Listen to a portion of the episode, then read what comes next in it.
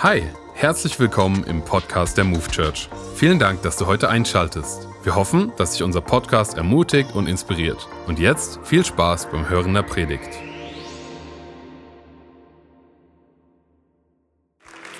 Einen wunderschönen guten Morgen auch meinerseits hier vor Ort an alle, an alle, die gerade in Gießen mit dabei sind und natürlich an unseren Online-Campus. So schön, dass ihr alle mit dabei seid. Hat jemand Lust auf den 39 Gottesdienst? Ja, stark, hey.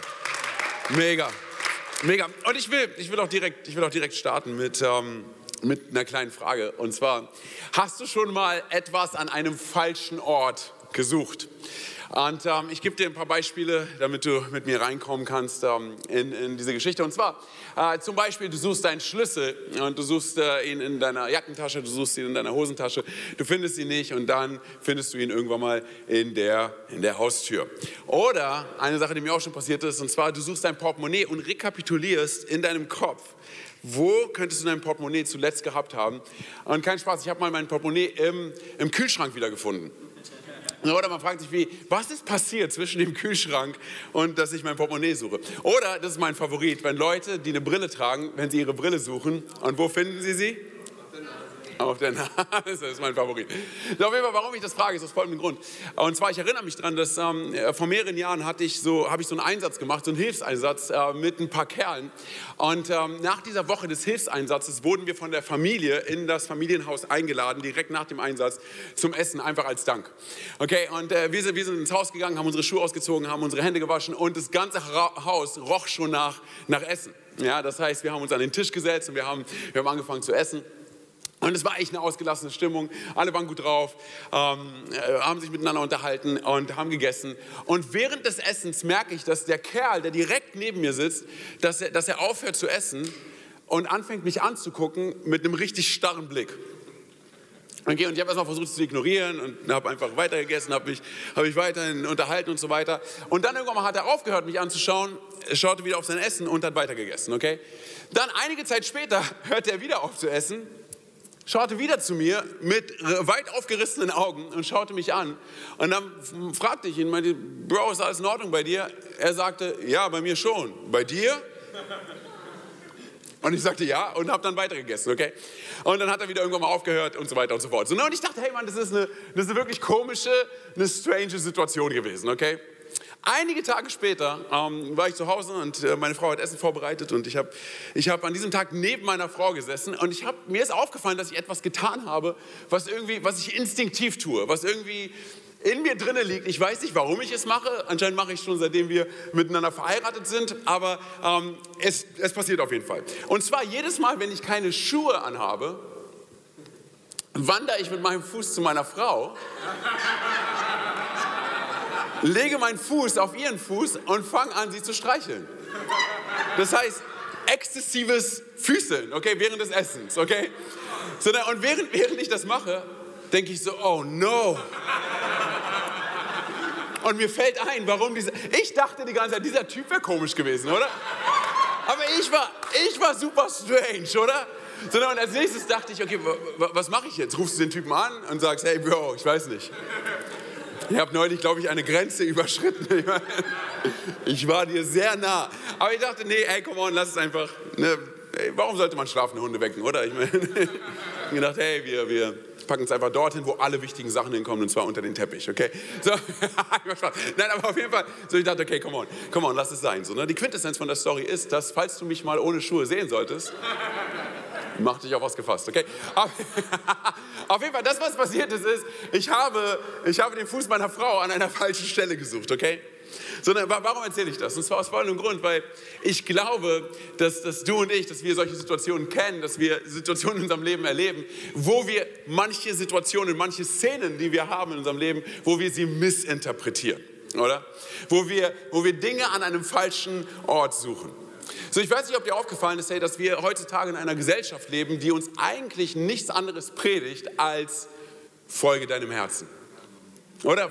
Hey, lebe deinen Traum. Oder? Hey, tu, was immer sich gut für dich anfühlt, solange du niemand damit auf die Füße trittst. Okay, tu einfach, hey, wenn es sich gut für dich anfühlt, hey, dann, dann, dann go for it. Okay, der, der, der wird zwar gerade nicht geplant, aber auf die Füße tritt. Okay, whatever. Sondern also, sondern es, es, es gehört schon fast zu, zu, zu so einem Mantra unserer, unserer Zeit. Und seien wir ehrlich, sondern dieser, dieser Spruch, folge deinem Herzen, der hört sich wirklich nett an, oder? Sondern er hört sich richtig fluffy puffy an, mit Karamellsoße überzogen, oder? Ich meine, das ist, so, das ist so ein Satz, den du, wenn du ein Bild postest und irgendwie in die Ferne schaust, wo du einfach drunter schreiben kannst, hey, folge deinem Herzen.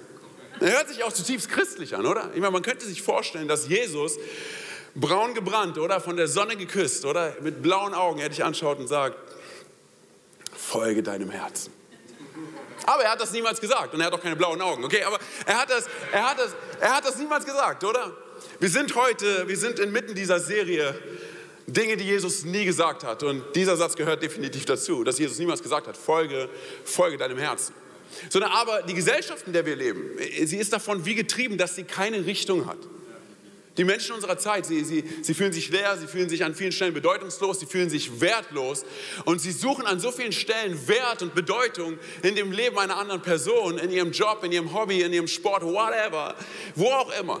Sondern aber sie suchen, sie suchen Antworten und das Verrückte ist, sie suchen an so vielen Stellen Antworten in den sozialen Medien. Ist das schon mal aufgefallen?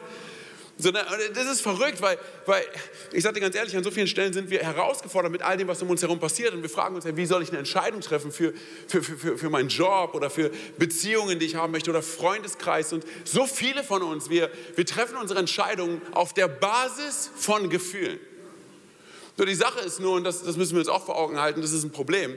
Und zwar, weil, weil weder unsere Gefühle, hör mir gut zu, weder unsere Gefühle noch unsere Herzenswünsche Okay, noch, noch unsere Träume sind jemals bereit dazu, alles zu geben, damit du und ich echten Frieden erleben können. Aber Jesus hingegen, oder? Jesus hingegen war bereit, alles zu geben, damit du und ich Frieden erleben, oder? So unsere Herzenswünsche, unsere Träume, ich dir ganz ehrlich, sie können uns an Orte bringen, die wirklich erschreckend sind. Sie sind sogar bereit, das Gegenteil von all dem zu tun, als dass wir Frieden erleben. So, wir, wir sind so oft nur, nur, nur einen Moment davon entfernt, einen Schritt davon entfernt, ein, ein Post, eine Nachricht, oder? Äh, ein Klicken auf die, auf die News des heutigen Tages. Wir sind einen Moment davon entfernt, eine dumme Entscheidung davon entfernt, echten Frieden zu verpassen, oder? Und an so vielen Stellen ist es dann auch so, hey, dass wir, dass wir durch das, was äh, um uns herum passiert, dass, dass wir in emotionalen Zerbruch, in, in Unzufriedenheit, in, in Undankbarkeit, in, in, Vergleich gestürzt werden können. Ich meine, sagen wir ehrlich, äh, unsere Gefühle können uns an einem Ort bringen, wo es uns mehr kostet, als, als, als, als wir uns wünschen. Sondern das heißt, du und ich, wir, wir sind eigentlich nicht dazu, hör mir gut zu, wir sind nicht dazu aufgerufen, du und ich, wir sind nicht dazu aufgerufen, dass wir, dass wir unseren Wünschen und unseren Träumen und unseren Herzenswünschen folgen, sondern du und ich, wir sind dazu aufgerufen, Jesus zu folgen. So, und was ist das? Ja. Weil ich sage dir ganz ehrlich, wir können so schnell geblendet sein von all dem, was wir nicht haben in unserem Leben oder? Dass wir das verpassen, was wir eigentlich schon haben, was Gott uns schon geschenkt hat, oder? Das heißt, du und ich, wir sind das aufgerufen, Jesus zu folgen. Was, was genau bedeutet das? Ey? Was das genau bedeutet, da, da, möchte ich heute mit euch in eine Geschichte reinspringen, die meiner Meinung nach eine der grandiosesten Geschichten ist im, im Neuen Testament. Und zwar befinden sie in Johannes, in Johannes 8 und wir wollen direkt reingehen ab Vers, ab Vers 2, okay? Komm mit mir in diese Geschichte rein, egal ob du sie schon zigmal gehört hast oder heute zum ersten Mal hörst. Und zwar steht dort geschrieben, früh am Morgen war Jesus wieder im Tempel, das ganze Volk versammelte sich um ihn und er setzte sich und begann zu lehren. Da führten die Gesetzeslehrer und Pharisäer eine Frau herbei, die beim Ehebruch ertappt worden war. Sie stellten sie in die Mitte und sagten zu Jesus, Lehrer, diese Frau wurde ertappt, als sie gerade Ehebruch beging.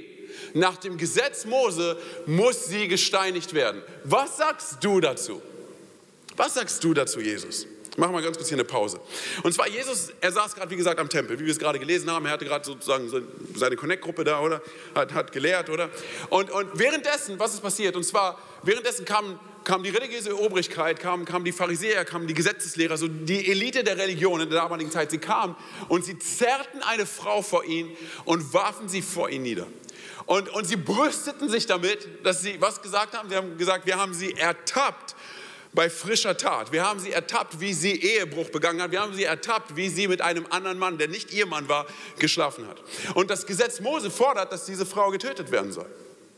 So, und ganz kurz, versucht ihr ganz kurz diese Frau vorzustellen. Und zwar, diese Frau, wenn sie auf frischer Tat ertappt worden ist, sie war wahrscheinlich spärlich bekleidet. Wenn nicht nackt. Vielleicht hat sie es noch geschafft, irgendwie einen Laken vom Bett zu nehmen. Aber vor allem war dieser Moment wohl der demütigendste Moment in ihrem leben.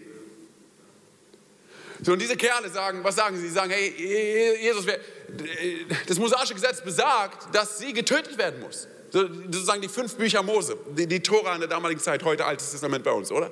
Sie besagen, dass diese Frau getötet werden muss. Aber ich sage dir ganz ehrlich, diese Kerle, sie, sie waren null interessiert an dieser Frau. Sie instrumentalisierten diese Frau, sie, sie benutzten sie als Werkzeug, um was zu tun, um Jesus eine Falle zu stellen. Oder das, was sie sagten, ist, du weißt, was das Gesetz sagt, oder Jesus? Was sollen wir mit dir tun? Das heißt, das, was sie probieren, ist, sie versuchen Jesus kommunikativ in eine ausweglose Situation zu bringen. Und seien wir ehrlich, es scheint wirklich schwierig zu sein, hier darauf zu antworten. Oder? Denn wenn Jesus sagen würde, okay, come on, ihr habt recht, lasst uns sie töten dann würde er sich selber widersprechen und all seinen Lehren, wo er davon gesprochen hat, von Liebe und von Annahme und von Güte und Barmherzigkeit, oder? So auf der anderen Seite, wenn er sagen würde, ah, come on, hey, einmal ist keinmal, come on, vergiss es, hey, hey, so schlimm ist das nicht.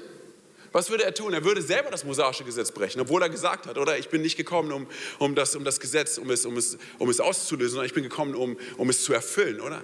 So, das bedeutet, so das, was, was er, wenn er das sagen würde, er würde Ehebruch relativieren. So, und es wird sogar noch schlimmer als das, denn Jesus hat bei der wohl bekanntesten Predigt, über die wir vor zwei Wochen gehört haben, äh, in der Bergpredigt, in Matthäus 5, hat Jesus Folgendes gesagt. Und zwar, er sagte, hey, ihr wisst, was das mosaische Gesetz sagt, und zwar, dass äh, wenn du die Ehe brichst, das heißt Sex hast mit jemandem, der nicht dein Partner ist, wer dein Ehepartner ist, dann äh, hast du die Ehe gebrochen. So, und jetzt kommt's. Dann sagt er daraufhin, ich sage euch aber, oder? Wenn du eine Frau nur lüstern anschaust, hast du die Ehe mit ihr gebrochen. Das heißt, das, was Jesus hier tut, ist, er setzt den Maßstab, seien wir ehrlich, oder? Er setzt ihn nochmal ein Stück höher. Und man könnte meinen, okay, Jesus, seien wir ehrlich, du hast dich selber in diese Situation hineingebracht.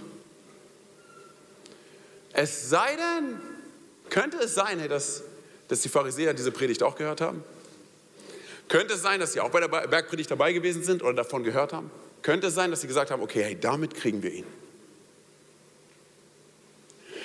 Könnte es sein, dass diese ganze Situation in Szene gesetzt worden ist von, von dieser religiösen Obrigkeit? Könnte es sein, dass sie sie fingiert haben? Und ich sagte, warum ich das, das glaube oder warum ich mich das frage. Und zwar, weil das mosaische Gesetz besagt, dass nicht nur die Frau gesteinigt werden sollte, sondern auch der Kerl. Okay, ganz kurz. Wenn sie bei frischer Tat ertappt worden ist, wo ist der Kerl? Wo ist der Kerl? Wie dem auch sei. Es fühlt sich so an, wie als würde Jesus mit dem Rücken zur Wand stehen, oder? Es fühlt sich so an, wie als als, als, ich meine, was soll er jetzt darauf antworten, oder? Und diese Kerle, sie kommen und die sind in it to win it. Okay, die meinen es wirklich ernst. Sie wollen diese Frau umbringen. Und, und, und das Recht ist auf ihrer Seite. Nach dem Gesetz müsste sie umgebracht werden, oder? So, und, und du liest dann weiter, äh, wenn, wenn, wenn du weiter liest, liest du davon, dass sie schon mit Steinen gekommen sind, um sie umzubringen. So, und auch wenn sie Recht haben, oder? Ich meine, sie haben Recht, oder? Mit dem, was sie sagen. Wusstest du, hey, dass dass du die richtige Leidenschaft für die richtigen Dinge haben kannst und sie dennoch auf völlig falsche Art und Weise zum Ausdruck bringen kannst? Weil sie, diese Kerle kommen, hey, und die sind so, ich meine, sie kommen zur Synagoge, sie kommen zum Tempel, oder? Sie kommen, stell dir vor, sie kommen in die Kirche, sie kommen in die Church, okay, und bringen, zerren diese Frau mit. Und sie werfen sie nieder, oder? Und was sagen sie? Sie muss getötet werden. So ganz kurz, im wahrsten Sinne des Wortes. Sie wollen diese Frau töten, oder? Und ich weiß nicht, wie es mit dir ist, hey. Aber das ist der wohl treffendste, die wohl treffendste Darstellung des menschlichen Zustandes, nicht nur in der damaligen Zeit, sondern bis heute. Oder so sind Menschen, oder? So sind wir. Also dieses Bild stellt so gut dar, wie kaputt, wie zerbrochen wir Menschen sind. Hey. Oder ich meine, äh, du musst, seien wir ehrlich, die Zeit einfach, in der wir leben, oder? Ich meine, schau einfach in die Nachrichten, oder? Sei es, dass Parteiungen sind, sei es, dass Leute aufstehen und sagen, hey, ich habe diese Meinung und, und wenn du nicht meine Meinung hast, dann haben wir ein Problem miteinander, dann ziehen wir hier eine Grenze, oder? Ich möchte nichts mehr mit dir zu tun haben. Seien wir ehrlich, ist es nicht das Krieg, oder? Rassismus, oder? Ist es nicht das, wo wir drin, ist es, ist es nicht das, wo wir sind auf diesem Planeten? Dass jemand bei der Oscarverleihung auf die Bühne geht, dem anderen eine knallt? Ist es nicht das, wer, ohne es werten zu wollen, aber ist es nicht das, wer wir sind? Hey? Was wird Jesus darauf antworten? Ja, das ist die Frage, die im Raum steht, oder? Was wird, was, was wird Jesus sagen? Hey? Lass, uns, lass uns weitergehen in den Text. Und zwar Vers 6. Damit wollten sie ihn zu einer Aussage verleiten, die sie gegen ihn verwenden konnten. Doch Jesus bückte sich und schrieb mit dem Finger in den Staub. Was wird Jesus sagen? Ey, wie cool ist es, dass Jesus erstmal gar nichts sagt, oder? Oder? Das steht schon für sich selber. Jesus antwortet erstmal gar nicht. Sondern wie als würde Jesus uns, uns zeigen wollen, was es bedeutet, so zu sein wie er. Ganz kurz. Er, er ist nicht schnell dabei, sich aufzuplustern, religiös aufzuregen oder nach Luft zu schnappen und zu sagen, Frau, Weib, wie kannst du es wagen? Oder? Wie als würde er uns zeigen wollen, was es bedeutet, ein, ein gerechter Richter, ein, ein gerechter Anwalt zu sein, der wirklich weiß, dass das Recht auf seiner Seite ist. Ganz kurz, oder? Er ist nicht schnell dabei, auszurasten. Er ist nicht sofort dabei, mit Steinen zu werfen. Er ist nicht sofort dabei, sie zu verurteilen. Was tut er? Er geht erstmal auf den Boden und zeichnet etwas in den Sand. So durch die Menschheitsgeschichte hindurch fragen sich die Leute, was hat Jesus da reingezeichnet, oder? Weil es gibt keine, es, gibt, es, es wurde nichts festgehalten, was Jesus da aufgeschrieben hat. Was hat Jesus da gemacht? Was hat Jesus?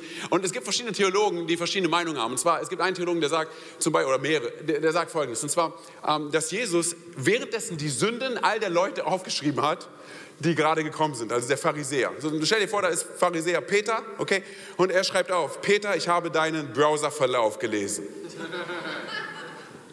bevor du ihn löschen konntest. Sondern andere wiederum sagen, okay, das, was Jesus hier getan hat, das ist ein Bild dafür, wer er ist. Und zwar, er ist der, der mit derselben Hand nicht nur diesen, diesen Staub erschaffen hat, er hat die Erde erschaffen. Er ist dieselbe Person, die aus diesem Staub diesen Menschen erschaffen hat. Und mit derselben Hand, mit demselben Finger hat er nicht nur da reingeschrieben in den Sand, sondern er hat mit demselben Finger die zehn Gebote, auf die sie sich letztendlich beziehen, das mosaische Gesetz, er hat es in Stein gemeißelt. Wie dem auch sei, was Jesus auch immer dorthin geschrieben hat, ich sage dir eine Sache, die er definitiv nicht dahin geschrieben hat, und zwar folge deinem Herzen. Da würde ich meine Hand für ins Feuer legen. Und ich will dir gleich, ich will dir gleich zeigen, warum ich mir so sicher bin. Und zwar, gehen wir weiter in den nächsten Vers, Vers 7. Okay, aber sie ließen nicht locker, oder? Weil Jesus einfach nicht antwortet oder? Aber sie ließen nicht locker und verlangten eine Antwort. Schließlich richtete er sich auf und sagte, wer von euch ohne Sünde ist, der soll den ersten Stein auf sie werfen. So, und ich finde es wirklich interessant, denn wenn du hier im Griechischen nachschaust, dann steht dort nicht nur ohne Sünde, da steht sündlos. Ganz kurz, das bedeutet nicht nur aus dem Griechischen heraus, dass du nicht nur keine Sünde tust, sondern nicht nur an Sünde, ganz kurz, nicht nur daran, nicht mal daran denkst, eine Sünde zu begehen. So, nun weiß ich nicht, wie es mit dir ist, aber ich kann in mein Leben schauen und ich weiß, dass ich bestimmt aktiv oft nicht Dinge getan habe, die nicht in Ordnung waren, okay? Aber ich habe definitiv schon daran gedacht, Dinge zu tun, die nicht in Ordnung sind. Okay, lass mich noch klarer werden. Es mag gut möglich sein, dass ich an verschiedenen Stellen nicht gesündigt habe, aber ich habe schon des Öfteren an Sünde gedacht. Weiß irgendjemand, was ich meine? Ja, muss ich nicht melden. Seien wir ehrlich, oder? Und ich sage dir ganz ehrlich, das ist, das ist die Natur dessen, wer wir sind. Weil ich bin so, ich sage dir ganz ehrlich, ich bin so gut darin, die Sünde in deinem Leben zu suchen und zu finden und zur selben Zeit genau das Gleiche zu tun und es zu verdecken. So, wir sitzen alle im selben Boot, oder? So ganz kurz, ganz kurz. Hast du mal Folgendes getan und zwar du siehst irgendjemanden in der Stadt oder keine Ahnung beim Einkaufen oder sowas und du kennst diese Person, aber hast keine Lust mit dieser Person zu reden? Was tun wir? Ja. Mhm. Hi. Super busy, kann gerade nicht. Wir sehen uns in der Church. Hat es schon mal irgendjemand gemacht? Du gibst es auch noch. Nein, Spaß. ja. Ja. das ist es, wer wir sind, hey. Sondern es mag unmöglich sein, wie gesagt, dass wir, dass wir nicht aktiv gehandelt haben, aber an so vielen Stellen haben wir wahrscheinlich schon daran gedacht, Dinge zu tun, die nicht, die nicht in Ordnung sind. Okay, lass uns ganz kurz zurück in den Text gehen. Wie geht's weiter? Und zwar ab Vers 8. Dann bückte er sich wieder und schrieb auf die Erde. Es gab einiges zu schreiben. Also, als sie das hörten, zog sich einer nach dem anderen zurück. Die Älteren gingen zuerst. Und ich finde es wirklich interessant, dass hier steht, die Älteren gingen zuerst. Wie, ich meine, das zeigt es, oder? Dass, dass wir mit einer bestimmten Reife an Leben, mit einer bestimmten Zeit in unserem Leben, wir wissen, was wir getan haben, oder? Das ist wirklich interessant. Die Älteren gingen zuerst. Zuletzt war Jesus allein mit der Frau, die immer noch dort stand. Da richtete er sich erneut auf und fragte sie, wo sind deine Ankläger? Hat dich denn keiner verurteilt? Nein, Herr, antwortete sie. Da sagte Jesus, ich verurteile dich auch nicht. Geh und folge deinem Herzen. Geh und tu, was immer sich für dich gut anfühlt. Hey, geh und lebe deinen Traum. Das sagt Jesus nicht, oder? Sondern was sagt er? Geh und sündige von nun an nicht mehr. Hey, seien wir ehrlich unter uns. Das, was Jesus hier sagt, ist so bemerkenswert, oder? Sowohl was er zu dieser Frau sagt, aber auch was er zu diesen Kerlen sagt, oder? Dieser Satz. Oh, oh der, der, der ist nicht nur lyrisch und grammatikalisch super, oder? Hey, wer ohne Schuld ist, der werfe den ersten Stein. Oh, das ist die Antwort. Okay, das kannst, das kannst, das kannst du dir nicht ausdenken, oder?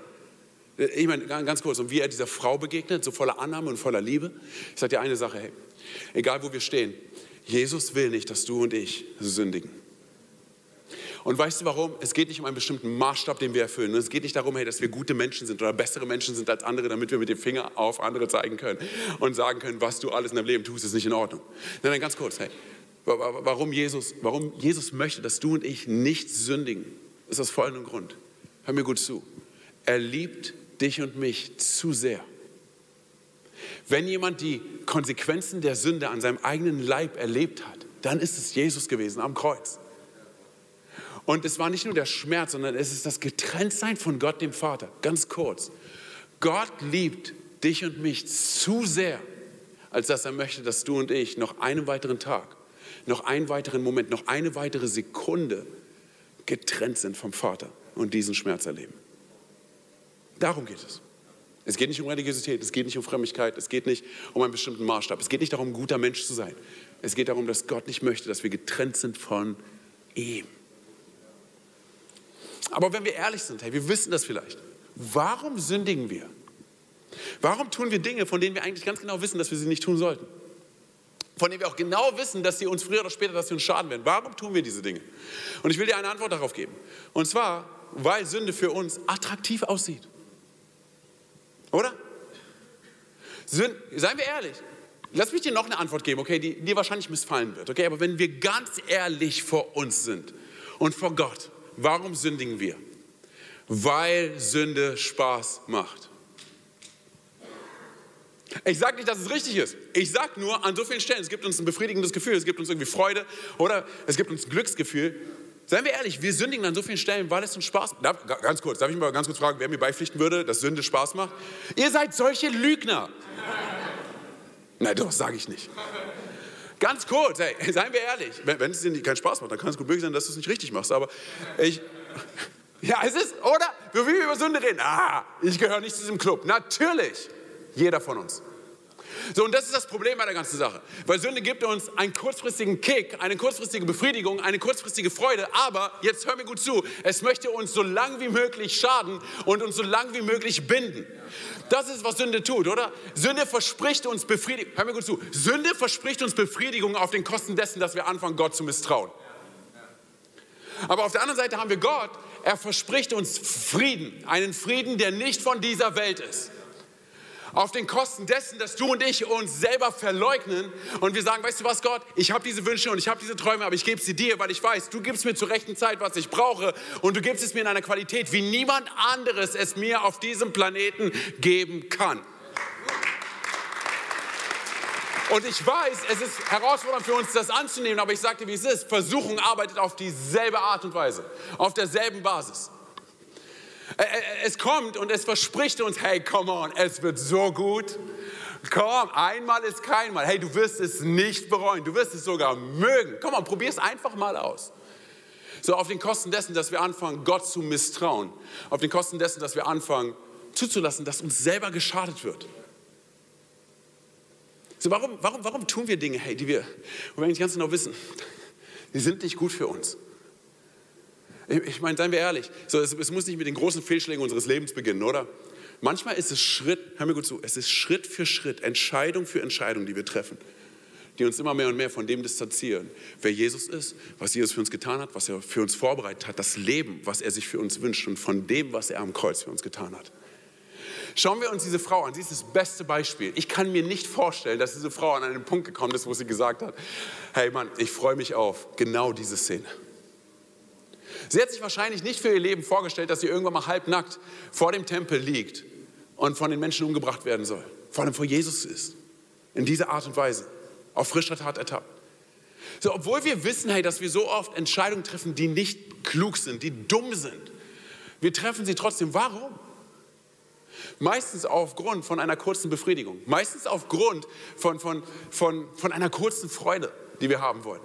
Und weißt du, was verrückt ist? Hey, die meisten Menschen unter uns, Sie können nicht die kleinen Schritte, die wir tagtäglich äh, gehen, die kleinen Entscheidungen, die wir tagtäglich treffen, Sie können sie nicht in Verbindung setzen mit den großen Entscheidungen, die letztendlich unser Leben prägen, mit den großen Veränderungen unseres Lebens und da, wo wir letztendlich landen wollen.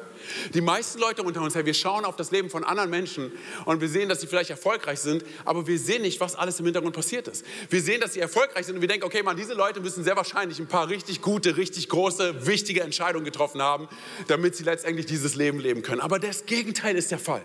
Es sind kleine Entscheidungen, es sind kleine Schritte, die wir tagtäglich gehen und die vielleicht im Unsichtbaren passieren, die, die keiner sieht, die standardmäßig passieren, die letztendlich eine große Auswirkung haben auf unser gesamtes Leben. Lass mich dir ein Beispiel geben. Und zwar, wenn du dir die Ehe von verschiedenen Leuten anschaust, du kannst sagen, okay, hey Mann, die haben eine erfolgreiche Ehe, das läuft richtig gut. Aber wir wissen nicht im Hintergrund, was alles passiert und wie oft der Ehepartner dabei ist, zu vergeben, anstatt am Groll festzuhalten, oder? Und, und man sieht es nicht, weil es im Unsichtbaren passiert, aber der Beweis dafür ist eine gut funktionierende Ehe, oder? Und das ist das Problem, weil wir sehen nur diese großen Schritte, aber die Schritte, die wir tagtäglich gehen, die, im Unsichtbaren, die wir im Unsichtbaren gehen, die wir standardmäßig gehen. Zum Beispiel, hey, dass du sagst, ich fahre immer wieder äh, dieselbe Route zur Arbeit. Oder? Das, das, das, ist schon fast standardmäßig, wenn du irgendwie einen Break hast, eine Pause hast, anfängst in Social Media zu scrollen durch das Leben von anderen Menschen. Das ist so standardmäßige. Weißt du, was verrückt ist? Hey, der Mensch trifft, Psychologen sagen, der Mensch trifft im Durchschnitt am Tag 20.000 Entscheidungen. So, das sind standardmäßige Entscheidungen. So, und jetzt passiert Folgendes. Mit der Zeit werden diese standardmäßigen Entscheidungen, sie summieren sich und sie werden zu einer Gewohnheit. Und diese Gewohnheit hat einen kapitalen Effekt auf, unsere, auf unser gesamtes Sein, auf unsere Geschichte, auf die Geschichte, die geformt wird in unserem Leben. Lass mich auch hier ein paar Beispiele bringen. Zum Beispiel die Person, die irgendwann mal angefangen hat zu rauchen und vielleicht sogar süchtig geworden ist, hat sich wahrscheinlich nicht vorgestellt, dass sie irgendwann mal süchtig sein wird und hat sich nicht vorgestellt, dass es irgendwie zu Krebs führen kann, oder? Sondern es war irgendwann mal ein Tag, an dem sie beschlossen hat, hey, ich will zum Beispiel, ich will es einfach mal ausprobieren, ich will mal gucken, ob es mir gefällt, oder? Oder Menschen, die, die, die, die zum Beispiel Geld veruntreut haben, sind nicht morgens aufgestanden und haben gesagt, ja, hey, mein langfristiges Ziel ist es, meinen Arbeitgeber zu bestehen. Sondern es waren wahrscheinlich kleine Schritte, mal in die Kasse gegriffen, wie dem auch sei. Na, ich gebe das wieder zurück. Und dann irgendwann wurde es zu einer Gewohnheit und es wurde zum Standard in dem Leben. Oder zum Beispiel Personen, die eine Affäre haben. Diese Person ist wahrscheinlich nicht morgens aufgestanden und gesagt, ah, mein Ehepartner hat bestimmt kein Problem damit, wenn ich intim werde mit jemand anderem. Sondern es war dieses eine Meeting nach dem Meeting. Oder wo man die Anwesenheit von dem anderen irgendwie genossen hat. Oder wo man gemerkt hat, oh, die eigene Anwesenheit wird genossen. Oder? Und, und, und man findet irgendwie Akzeptanz, eine Akzeptanz, die ich von zu Hause irgendwie nicht mehr kenne. Oder seien es Leute, hey, die, die zum Beispiel mit dem Unternehmen irgendwie bankrott gegangen sind. Seien wir ehrlich, auch da. So, ne? Äh, muss es nicht direkt so gewesen sein, dass Leute gesagt haben, ich will bankrott werden? Oder wer denkt so? Aber es war wahrscheinlich, dass hin und wieder mal das Firmenbudget überstrapaziert worden ist, um ein paar Risiken einzugehen. Und mal hat es geklappt und mal nicht. So, und ich sage dir ganz ehrlich, es fällt uns so leicht, auf das Leben von diesen Leuten zu schauen und zu sagen, das könnte mir niemals passieren. Irre dich nicht. Irre dich nicht, hey. Weil seien wir ehrlich, natürlich keiner von uns will zu den Kerlen gehören, der seine Ehe aufs Spiel gesetzt hat wegen seiner heimlichen Pornosucht. Okay, keiner von uns will dazugehören. Aber seien wir ehrlich, es ist so, dass wir so schnell in Punkte geraten können, in, in Situationen hineinkommen können, wo, wo, es verlockend ist zu glauben, dass wir nicht dazugehören. Nein, nein, nein, hey, das ist bei, hey, andere Leute können süchtig werden, ich bestimmt nicht. Nein, nein, hey, hey, nee, ich werde bestimmt nicht in die Kasse greifen. Äh, nein, ich werde bestimmt nicht das Firmenbudget überstrapazieren. Ah, ich, äh, ich werde bestimmt keine Affäre eingehen, obwohl man schon in den Gedanken eine Affäre eingegangen ist mit so manchen Leuten, oder? Hey, darüber hinaus, hey, zu denken, weißt du was, ich nehme noch diese, diese eine Schmerzmittel, obwohl der Schmerz schon lange aufgehört hat. Es ist so verlockend zu glauben, aber ich sage dir ganz ehrlich, du und ich, hör mir gut zu, du und ich, wir sind nur eine Entscheidung davon entfernt, dass unser Leben sich ein für alle Mal verändert. Deshalb sitzen wir alle im selben Boot und deshalb brauchen wir alle dieselbe Gnade. Weißt du, was aber die größte Herausforderung ist unserer heutigen Zeit heute? Man nennt es Relativismus. Es gibt keine absolute Wahrheit. Es ist alles relativ. Hey, tu was immer du möchtest. Wenn es solange es sich gut anfühlt, go for it. Hey. Kennst du, kennst du das, wenn, wenn Leute zu dir kommen und sagen, hey, weißt du was, diese ganze Gottsache, sie funktioniert vielleicht für dich, aber es funktioniert nicht für mich. Hey, weißt du was, es ist vielleicht eine Wahrheit für dich, aber es ist keine Wahrheit für mich. Antonio, das Herz will nun mal, was das Herz will. Sondern, aber das Problem ist folgendes, und zwar, wenn es keine absolute Wahrheit gibt, hör mir gut zu, wenn es keine absolute Wahrheit gibt, dann wird Wahrheit definiert durch mein Glücklichsein. Das heißt, das, was mich glücklich macht, ist der Maßstab für meine Handlungen. Und dann kommen Leute um die Ecke und vielleicht hast du sowas auch schon mal gehört. Hey, ganz kurz, wenn es sich so richtig an, anfühlt, wie kann es denn falsch sein? Und ich denke ganz kurz, ey, auf diesem Planeten laufen so einige Dinge falsch und individuell denken die Leute, dass es richtig ist und dennoch ändert es nichts daran, dass es absolut daneben ist, oder? Aber nein, nein, wenn es sich doch so richtig anfühlt, Antonio, dann muss es, das muss doch richtig sein. Wie kann, wie kann es falsch sein? Lass mich dir Folgendes sagen, und zwar du und ich, wir sind so schnell und so oft bereit, Freude und Glück an den falschen Orten zu suchen. Frieden an den falschen Orten zu suchen. Was meine ich damit? Und zwar, wir suchen es an niederen Orten, obwohl wir nicht für diese niederen Orten erschaffen worden sind, sondern wir sind für göttliche Orte erschaffen. Lass mich an einem, an einem Satz festmachen. Und zwar, Gott kann nicht die Quelle unserer Kraft, unseres Glücks, unserer Freude und unseres Friedens sein, wenn diese Welt die Quelle unseres Wertmaßstabes ist. Ich will sie an einem, Beispiel, an einem Beispiel zeigen, was ich selber geklaut habe, okay? Und zwar, stell dir vor, wir würden sagen, wir nehmen einen Fisch raus aus dem Ozean und wir legen es an den Strand und wir sagen, Fisch, wir glauben für dich, dass es am Strand besser für dich ist, hier zu leben, als im Meer. Würdest du sagen, der Fisch ist glücklich damit? Wahrscheinlich nicht, oder? Was würde der Fisch tun? Er würde? Oder? Komm mal, lass uns alle aufstehen und den Fisch tanzen. Na, oder? Aber seien wir ehrlich, er würde probieren wieder. Mach ein Meme draus. Nein, Spaß. Nein, ja, wenn du nicht weißt, was ein Meme ist, guck morgen bei Social Media. Auf jeden Fall, er würde versuchen, wieder ins Wasser zu kommen, oder? Okay, was wäre, wenn wir dem Fisch aber sagen würden, weißt du was, bleib hier und wir, wir, wir, wir werfen ganz viel Geld auf dich, okay? Wenn du ganz viel Geld hast, dann bist du bestimmt glücklich. Du kannst in Geld schwimmen.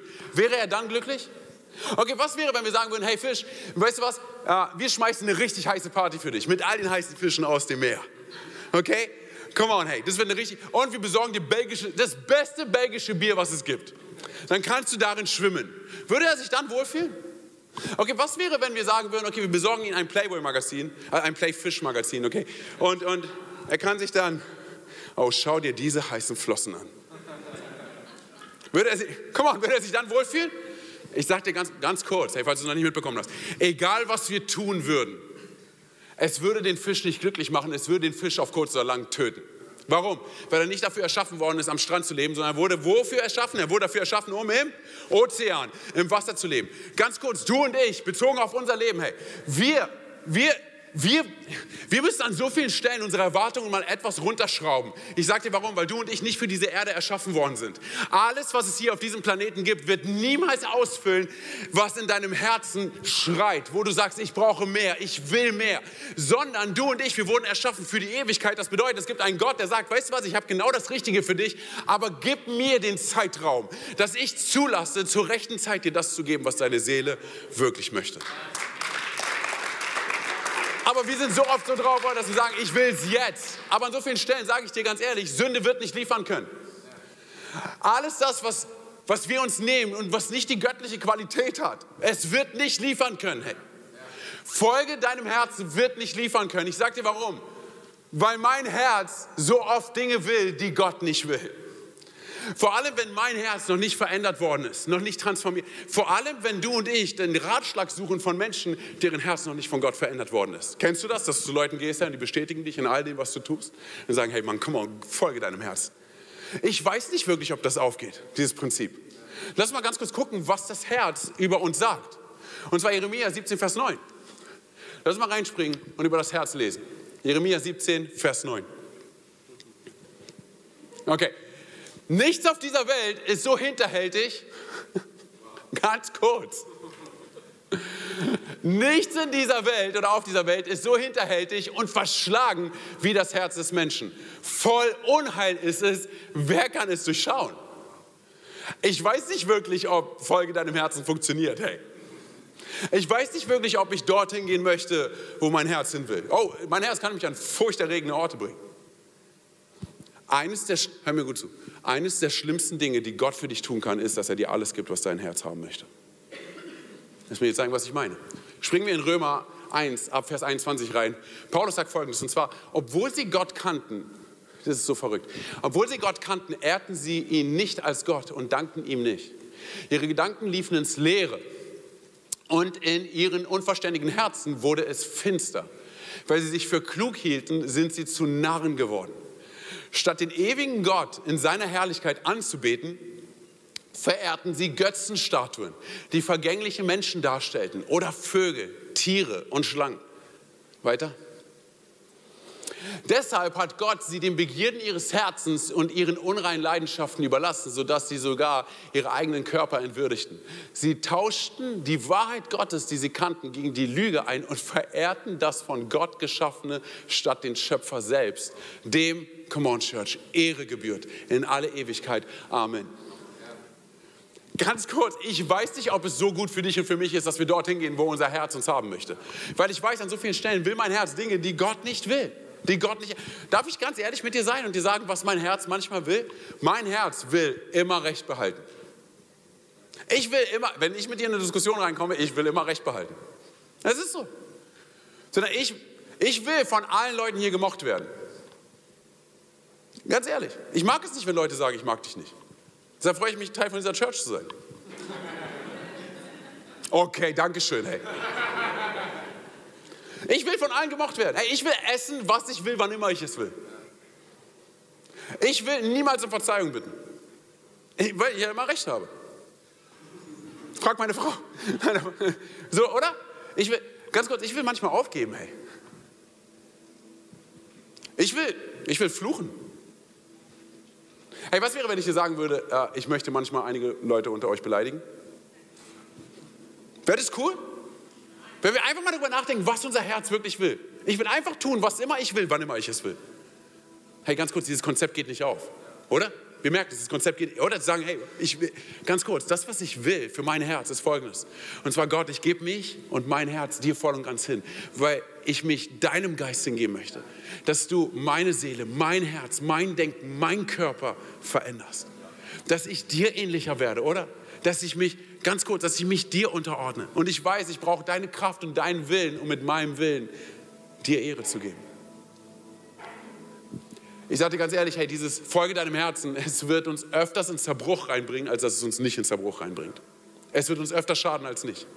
Und manchmal, hör mir gut zu, manchmal gehört Reife dazu. Zu sagen, Gott, weißt du was, ich wünsche mir diese eine Sache jetzt, aber weißt du was, Gott, ich vertraue dir. Ich vertraue dir, dass du mir zur rechten Zeit das gibst, was ich wirklich brauche, in einer Qualität, wie nichts und niemand auf diesem Planeten es mir jemals geben könnte. Dann Gott, weißt du was? Du weißt es am besten. Du weißt so viel besser als ich. Ich vertraue dir. Lass uns zurück in die Geschichte gehen von, von der Ehebrecherin, Johannes 8. Und damit komme ich zum Schluss. Und zwar was, was echt interessant ist. Diese Kerle, sie bringen diese Frau vor Jesus. Und, und in der Tat, sie haben recht mit dem, was sie sagen. Sie wurde auf frischer Tat ertappt. Und in der Tat, es steht so im mosaischen Gesetz, dass sie eigentlich dafür umgebracht werden sollte. Und der Kerl auch. Aber wie wir vorhin schon festgestellt haben, oder in der Tat, wir können so richtig liegen und dennoch so falsch liegen. Sie kamen und, und, und ich meine, diese Kerle sind dafür berüchtigt und bekannt, oder Menschen zu verurteilen. Die Pharisäer, oder? Die Gesetzeslehrer, oder? Sie sind dafür bekannt. Oder Menschen, Menschen in, in, in, in dem Grad ihrer Sünde letztendlich zu kategorisieren und zu kategorisieren in gut und in, weniger gut und in gut und böse und gut und schlecht und so weiter, oder? Und ich sage dir ganz ehrlich, es ist so dramatisch es ist, es ist eines der Probleme unserer heutigen Zeit, immer noch mit Religiosität. Auf jeden Fall, diese Kerle, sie kommen, sie erwarten von Jesus eine Antwort. Sie sagen, Jesus, Antwort, was sollen wir, was wir mit dieser Frau tun? Was tun wir mit ihr? Und Jesus gibt ihnen diese atemberaubende Antwort. Lass uns noch mal ganz kurz lesen, Johannes 8, Vers 7. Aber sie ließen nicht locker und verlangten eine Antwort. Schließlich richtete er sich auf und sagte, wer von euch ohne Sünde ist, der soll den ersten Stein auf sie werfen. Wer von euch ohne Sünde ist, der soll den ersten Stein werfen. Ich weiß nicht, ob es dir auffällt, aber siehst du, was Jesus hier tut? Worauf setzt Jesus den Fokus, wenn es um Sünde geht, um unsere Übertretung geht, um unsere Verfehlung geht, um die Momente, wo wir Leben an den falschen Orten gesucht haben? Weil seine Herangehensweise ist eine ganz andere als die von diesen Kerlen, oder? Von diesen Pharisäern, oder? Die dort auftauchen.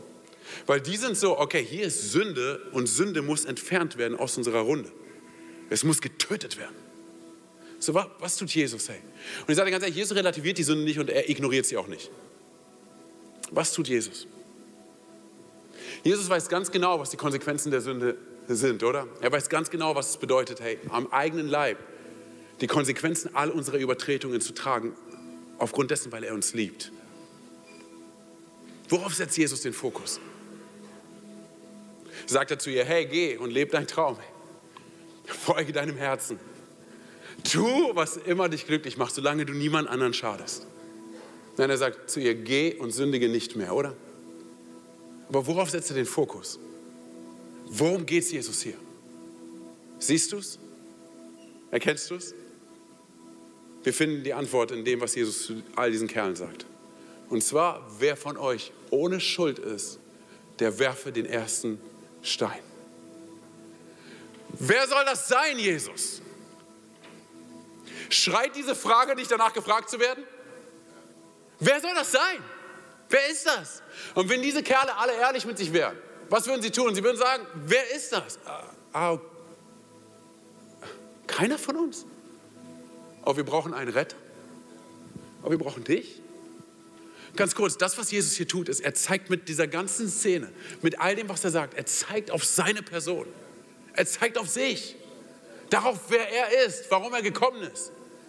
Ganz kurz, wenn wir nochmal Bezug nehmen auf Matthäus 5, auf, auf, auf die Bergpredigt. Das, was Jesus tut, ist, er hebt nicht den Maßstab. Weißt du, was er tut? Er erfüllt den Maßstab, den du und ich nicht erfüllen können. Und wenn wir ehrlich sind mit uns und uns die Bergpredigt anschauen, müssten wir zurücktreten und sagen, ganz kurz, Jesus, rette mich vor mir selber. Ich schaffe es, ich bekomme es nicht hin. Wie soll ich das machen? Okay, Jungs, hört zu, lass es uns so machen. Ähm, alle, die ohne Schuld sind, werfen den ersten Stein. Und diese Kerle wissen, sie sind Sünder. Wenn du und ich ehrlich mit uns sind, wissen wir, wir sind Sünder. Und das ist das ganze Konzept von Folge meinem Herzen. Wo soll mein Herz mich hinführen? Ich habe keine Ahnung. Wo soll es mich hinbringen? Es geht nicht auf, es liefert nicht. Der einzige, die einzige Person auf diesem Planeten, der mein Herz kennt, weil er mich erschaffen hat, ist Gott und er liebt mich dennoch. Und er schaut zu dieser Frau, was tut er? Er schaut sie an und er schaut hinter ihre Schuld und hinter ihre Sünde und hinter all ihren Verfehlungen. Und er sieht sie an mit Hoffnung und Annahme und Mitgefühl und Barmherzigkeit und Güte. Das ist es, wer Jesus ist. Das ist es, wer Gott ist. Das ist dieser unbeschreibliche Gott, der sich entschieden hat, in deine und meine Nachbarschaft zu kommen, damit er uns rettet vor uns selber. Warum? Aus Liebe. Ganz ehrlich. Ich habe absolut keinen Schimmer davon, was Jesus in diesen Dreck hineingeschrieben hat. Aber ist dir aufgefallen, dass er die einzige Person in dieser Szene ist, der sich selber erniedrigt? Und warum tut er das? Um diese Frau aus dem Dreck rauszuholen. Und das ist es, was Jesus mit dir und mit mir getan hat. Nicht nur einmal, immer wieder, oder? Warum? Aus Liebe und aus Annahme. Ganz kurz, hey, das ist das, was du und ich verstehen müssen. Hey, es geht nicht darum, ein guter Mensch zu sein. Ein guter Mensch zu sein reicht nicht aus, okay? Ich glaube, dass du nicht mal ein guter Mensch sein musst, um Gottes Freund zu sein. Sondern das, was Jesus sich wünscht, ist, dass du und ich ehrlich sind. Dass wir sagen, weißt du was, Jesus? Ich habe mich verkalkuliert. Jesus, ich, ich, ich habe ein Leben gewählt, was nicht wirklich liefern kann. Ich habe mich Dinge hingegeben, die nicht liefern können. Ich bin meinem Herzen gefolgt und ich habe mich verirrt. Ich weiß nicht, wie ich hier landen konnte. Wie konnte ich hier landen? Seien wir ehrlich. Diese Frau hat sich wahrscheinlich gefragt, wie konnte ich hier landen? Versprechungen, Herzenswünsche, Gefühle, die alle nicht geliefert haben. Aber weißt du, was Jesus sagt? Ich sage ganz ehrlich, er vernichtet dich nicht und er beleidigt dich nicht, sondern das, was er sagt, das, was er eigentlich klar machen möchte, ist folgendes. Und zwar, lass alles das, was gewesen ist, lass es hinter dir. Dieses Leben, es kann nicht liefern, okay? Komm und folge mir nach. Oder setz deinen Fokus neu. Denn all diese Dinge auf dieser Erde, sie sind nicht ewig, sie sind endlich. Aber du wurdest erschaffen für eine Ewigkeit. Du wurdest nicht, alles, was hier auf diesem Planeten ist, es wird dir nicht gerecht. Sünde wird dir nicht gerecht. Aber das, wofür ich dich erschaffen habe, ist eine Ewigkeit. Und ich will dir geben, was dir niemand auf diesem Planeten geben kann. Und zwar ein Leben, das es wert ist, gelebt zu werden. Wird es immer easy? Nein. Wird es herausfordernd? Oh ja. Aber weißt du, was gut ist zu wissen, dass wir es mit einem Gott zu tun haben, der inmitten von Stürmen, inmitten von unseren Kämpfen, dass er sagt, ich entscheide mich dafür, dich nicht allein zu lassen und dich nicht zu verlassen. Dein Herz, deine Träume, deine Gefühle, sie werden dich verlassen. Es werden Punkte geben, wo du fragst, wie bin ich, wie konnte ich hier landen? Und was wäre, wenn du und ich in diesen Momenten ehrlich sind, vor Gott auf die Knie gehen und sagen, weißt du was, Gott, ich komme zurück zu dir. Egal, wo ich gewesen bin, es hat alles nicht geliefert, Gott. Aber ich komme zurück zu dir. Dieser Satz, den Jesus hier sagt, Wer ohne Schuld ist, der werfe den ersten Stein. Ist nicht nur ein grammatikalisch megamäßiger, lyrischer Satz. Ich sage ganz ehrlich, es hat so eine Tiefe, weil er mit diesem Satz auf sich selber zeigt.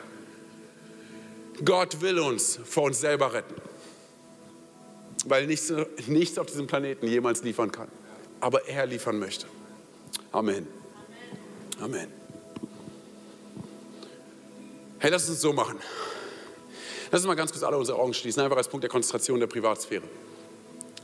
Vielleicht bist du heute hier und, und du hörst von diesem Gott der Liebe und von diesem Gott der Annahme und von diesem Gott der zweiten Chance, der dich nicht verurteilt, der nicht gegen dich ist, der, der, der dich nicht an ACTA legt, sondern der sagt, komm zu mir zurück nach Hause. Und du sagst, weißt du was, ich kenne ihn gar nicht richtig, aber ich möchte ihn kennenlernen. Ich sage dir eine Sache, du und ich, wir sind nur ein Gebet von ihm entfernt. Und hier geht es nicht um Frömmigkeit, nicht um Religiosität, es geht um eine Herzensentscheidung, die wir treffen. Vielleicht bist du aber heute hier und du sagst, weißt du was, ich kannte diesen Gott irgendwann mal, aber ich bin vor ihm weggerannt. Und ich weiß nicht, Dinge sind passiert, Leben ist passiert und ich, ich, ich habe keine Ahnung, aber ich will zurück zu diesem Gott. Dann will ich dir auch die Möglichkeit geben, während all die Augen geschlossen halten, keiner links und rechts schaut, dass du ganz kurz, ich werde gleich von drei auf eins runterzählen, dass du ganz kurz, wenn ich bei eins bin, dass du ganz kurz deine Hand hebst, damit ich weiß, für wen ich beten kann. Und das gilt für dich hier vor Ort, aber genauso gilt es für dich online, okay? Da, wo wir sind, wir wissen, Gott ist bei uns, okay? Er ist dir näher, als du denkst. Er liebt dich so sehr, er hat einen atemberaubenden Plan für dein Leben. Deshalb, hey, lass uns ganz kurz, wie gesagt, unsere Augen schließen. Ich werde von drei auf eins runterzählen, wenn ich bei eins bin. Heb ganz kurz deine Hand, wenn du sagst, ich möchte zurück zu diesem Gott. Drei. Jesus liebt dich so sehr. Zwei. Er hat einen grandiosen Plan für dein Leben. Eins. Er ist dir näher als jeder Bruder, jede Schwester. Heb ganz kurz deine Hand da, wo du bist. Dankeschön. Danke. Dankeschön. Danke. Okay, ihr könnt die Hände wieder runternehmen. Ihr könnt die Augen wieder öffnen. Wir machen es so, ich will vor dir vorne ein Gebet beten. Ich glaube, es waren auf jeden Fall einige Leute hier und ich glaube auch, dass online einige Leute waren, die eine Entscheidung getroffen haben. Wir machen es so, ich will vor dir vorne ein Gebet beten und wir beten es alle als Kirche, alle als Church nach. Amen. Amen, Move Church. Heute beim Freedom Day, was auch immer das bedeutet. Okay, come on. Jesus, ich gebe dir mein Herz und alles, was ich bin. Bitte verzeih mir, wo ich Schuld auf mein Leben geladen habe. Bitte verzeih mir, wo ich vor dir weggerannt bin. Heute komme ich zurück zu dir. Und ich glaube daran, dass du am Kreuz für meine Schuld gestorben bist. Dass du am dritten Tag von den Toten auferstanden bist. Und dass du jetzt zur Rechten des Vaters sitzt. Sei du von nun an mein Gott, mein König und meine Nummer eins. Und die ganze Kirche sagt, Amen, Amen. Komm on, lass uns aufstehen.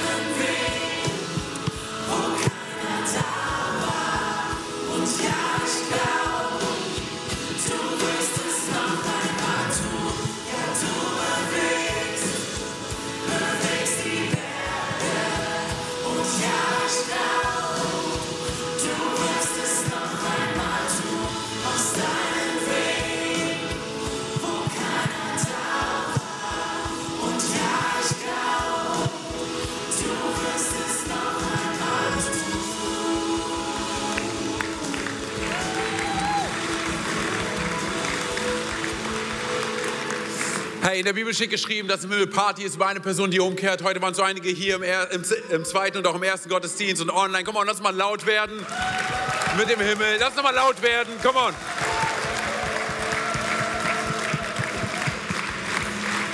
Hey, vielleicht bist du heute hier und du sagst, weißt du was, Antonio, du hast da etwas in meinem Leben angesprochen. Du hast etwas angesprochen, wo ich mich wirklich drin wiederfinde, wo ich mich mit identifiziere, wo ich merke, ich habe zugelassen, dass kleine Schritte zu einer großen Sache in meinem Leben werden und dass ich angefangen habe, Sünde in meinem Leben zu akzeptieren. Weil seien wir ehrlich, hey, es ist nun mal so, wir sind Sünder. Okay, ich weiß, heutzutage unsere Gesellschaft erzählt uns, wir sind alle gut. Aber das, was die Wahrheit ist, ist, jeder von uns, keiner von uns ist perfekt. Jeder von uns tut Dinge, die wir nicht tun sollten. Aber das, was wir tun können, und das ist so atemberaubend, oder? Wir haben so viel von Gnade gerade gehört, dass wir sagen, wir reagieren auf diese Gnade und sagen, weißt du was, Gott, es tut mir leid. Ich habe Dinge in meinem Leben getan. Ich habe Dinge zugelassen. Ich habe zugelassen, dass sie zu einer Gewohnheit in meinem Leben werden, die sie nicht mehr sein sollen. Du kannst heute, hier und jetzt eine Entscheidung treffen und zulassen, dass dein Leben sich ein für alle Mal verändert. Und ich glaube an die Macht davon, dass wenn wir als Church zusammenkommen und vor allem Gott hier ist, dass dein Leben transformiert werden kann, dass du nach Jahren an diesen Gottesdienst zurückdenken kannst und sagen kannst, das war ein Anker-Gottesdienst in meinem Leben. Da ist etwas in mir passiert, ich bin frei geworden von diesem alten Sein, okay? Und es kann gut möglich sein, dass wir immer wieder fallen, weil keiner von uns perfekt ist. Aber wir haben einen perfekten Gott und wir wollen ihn ehren mit unserem Leben oder wir wollen ihn ehren mit unserem Sein. Das heißt, wenn du sagst, wir sitzen alle im selben Boot, hey, weißt du was, Antonio, ich finde mich darin wieder. Das ist eine Sache, hey, die, die muss ich echt in Ordnung bringen. Dann bring es in Ordnung vor Gott. Und wenn du auch die Not empfindest, dass du sagst, ich muss es vor Menschen in Ordnung bringen, dann tu auch das, okay? So gut zu wissen, dass wir es mit einem Gott zu tun haben, der davon spricht, dass wenn dass wenn wir ehrlich sind vor ihm, dann ist er treu und gerecht und er vergibt uns alle unsere Ungerechtigkeiten, okay? Deshalb, come on, hey, wenn du, wenn du sagst, weißt du was, Antonio, ich fühle mich angesprochen. Wenn du möchtest, wenn du dich frei damit fühlst, leg deine Hand auf dein Herz und ich will von dir vorne für uns beten. Jesus, ich will dir danken dafür, dass du jeden einzelnen von uns siehst, Gott, Herr. Du siehst uns mit unserem Schmerz, du siehst uns mit all unseren Herausforderungen, mit den Stürmen, mit all dem, was in unserem Leben schiefgelaufen ist, aber auch mit all den dummen Entscheidungen, die wir getroffen haben, Gott, wo wir zugelassen haben, dass Sünde zu einer Realität in unserem Leben wird, die wir einfach angenommen haben und so damit gelebt haben. Vater, wir kommen vor dich und wir sind ehrlich vor dir und wir bitten dich, Gott, vergib uns.